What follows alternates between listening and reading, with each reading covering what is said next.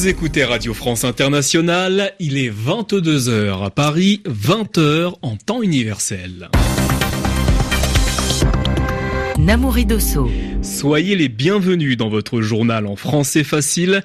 Sylvie Berruet est à mes côtés pour vous accompagner ce soir. Bonsoir Sylvie. Bonsoir Namouri, bonsoir à tous. À la une de votre journal, à Hong Kong, des dizaines d'entreprises et commerces ont annoncé leur intention de fermer leurs portes demain pour protester contre le projet de loi sur les extraditions vers la Chine continentale, un sujet de discorde entre Pékin Washington. Les autorités russes ont disculpé le journaliste d'investigation Ivan Golunov, accusé de trafic de drogue. Au Brésil, la Cour suprême va réexaminer la demande de libération de l'ancien président Lula. Des révélations sur l'enquête anticorruption menée contre lui indiquent qu'elle aurait été orientée afin d'empêcher le retour au pouvoir du héros de la gauche. Du foot avec la rencontre Andorre-France, les hommes de Didier Deschamps mènent à la mi-temps il s'agit d'un match pour les qualifications de l'Euro 2020 et nous rejoindrons notre envoyé spécial Olivier Pron. Le journal en français facile. La fronde à Hong Kong ne faiblit pas. L'opposition prévoit un nouveau rassemblement demain après les manifestations monstres de dimanche. Près d'un million de personnes étaient dans les rues pour dénoncer le projet de loi de l'exécutif, un texte qui autorise les extraditions vers la Chine continentale, c'est-à-dire de livrer un condamné ou une personne poursuivie à un gouvernement étranger qui le réclame. Pour l'opposition anti-Pékin, c'est une ligne rouge. Dans leur contestation, les Hongkongais pourront compter sur les petits commerçants qui vont fermer boutique demain pour rejoindre la fronde. Et c'est dans ce contexte que la Chine hausse le ton contre les autorités américaines. Les critiques de Washington à propos de Hong Kong suscitent la colère de Pékin. Après les manifestations géantes de dimanche, les États-Unis se sont montrés très critiques vis-à-vis du projet de loi proposé par le gouvernement hongkongais. Les détails avec Vincent Souriau. Tout le monde doit manifester, patrons et salariés côte à côte, pour défendre la démocratie et dénoncer la mainmise de la Chine sur le territoire hongkongais. Demain, c'est la deuxième lecture du texte au Parlement, journée cruciale. Il faut marquer les esprits. Plus d'un millier de boutiques rejoignent le mouvement. Les grandes enseignes restent discrètes, mais les petits commerçants font bloc. Restaurants, bistrots, magasins de jouets, salons de beauté, ils vont tous fermer leurs portes en solidarité. Signe de l'inquiétude qui règne sur place, la grève s'annonce massive dans la fonction publique et c'est rarissime à Hong Kong. Elle va toucher le secteur aérien, les chauffeurs de bus, les enseignants, les infirmières, les travailleurs sociaux. Pour l'instant, la chef de l'exécutif reste droite dans ses bottes. Elle assure que son projet de loi prévoit des garde-fous en matière de droits de l'homme et que ce n'est pas un outil pour réprimer les opposants au régime chinois. Aux États-Unis, les grands patrons défendent l'accès à l'avortement. Les dirigeants de près de 200 entreprises américaines se mobilisent sur la question au moment où plusieurs États conservateurs tentent de remettre en cause ce droit.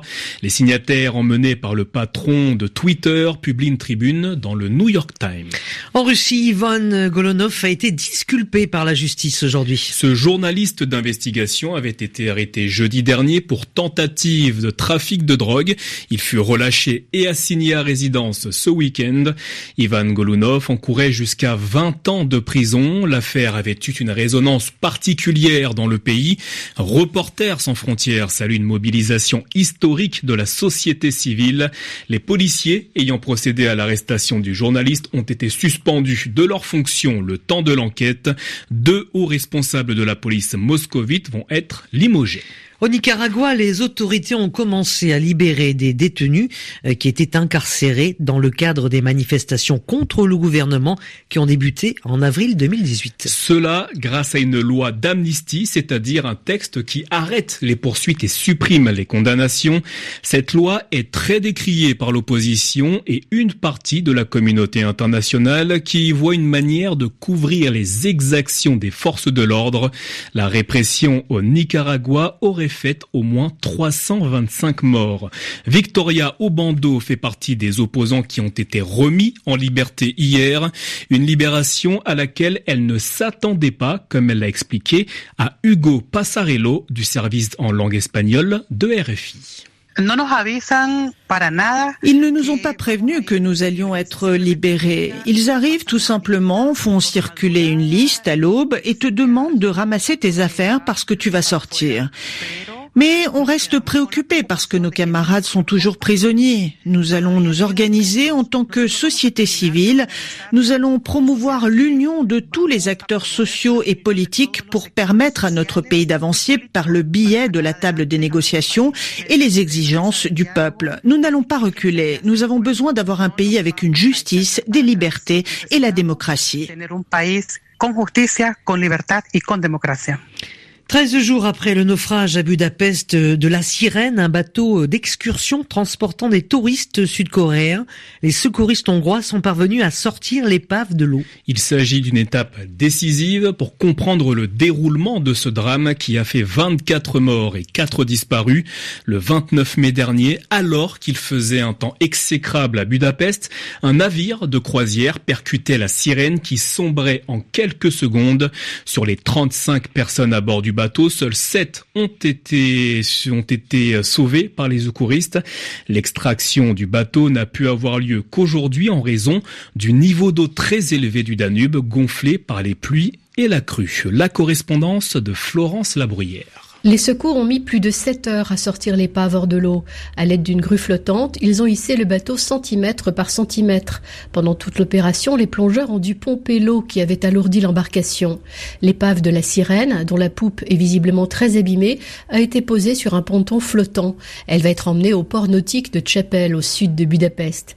Les autorités n'excluent pas de retrouver d'autres victimes à l'intérieur. Tôt ce matin, alors que le pont du bateau avait été hissé au niveau de l'eau, les sauveteurs avaient déjà extrait quatre corps, dont celui du capitaine et celui d'une fillette de 6 ans. Quatre personnes sont toujours portées disparues. Une vingtaine de plongeurs coréens ainsi que des policiers venus de Séoul ont participé aux opérations de recherche menées par les Hongrois. Quant au capitaine du Viking Sijin, le navire qui a percuté la sirène, il a été mis en examen pour négligence criminelle. Selon la police hongroise, il n'aurait pas averti le capitaine de la sirène qu'il allait le dépasser. Florence Labruyère, Budapest, RFI.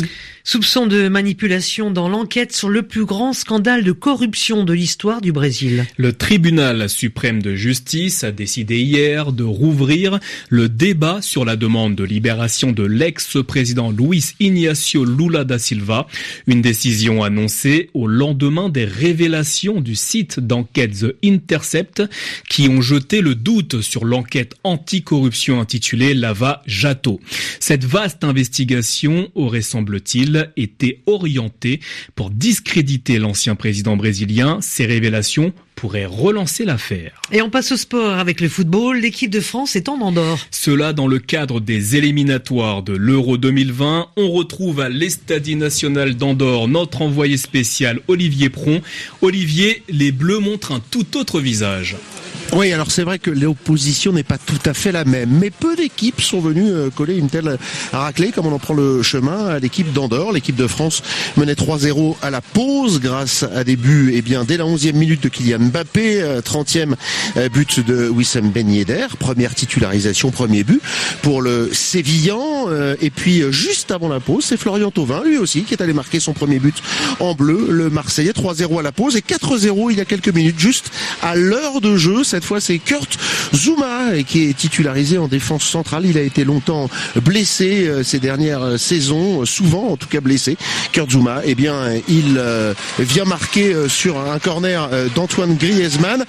Deux fois passeur décisif, Griezmann, mais on a des bleus alors qu'on va suivre Florian Thauvin là qui se porte aux avant-postes qui sert Kylian Mbappé. Kylian Mbappé qui se fait chipper le ballon au dernier moment par la défense andorrane. Les Andorrans qui sont entièrement groupés hein, dans leurs 30 derniers mètres pour essayer d'empêcher les Bleus euh, d'alourdir le score. Mais enfin, c'est comme ça depuis les toutes premières minutes de la rencontre. Donc 4-0. C'est vrai que ça ne rachètera peut-être pas euh, le non-match des Bleus en Turquie samedi, mais ça fait du bien juste avant de partir en vacances. Le sort de la rencontre est, euh, quoi qu'il en soit, scellé, mais on espère voir encore d'autres buts dans un froid polaire. Autant vous le dire tout de suite. Olivier Pron, envoyé spécial de RFI en Andorre. C'est la fin de ce journal. Merci Sylvie. Merci à vous. Bonne soirée à tous sur RFI.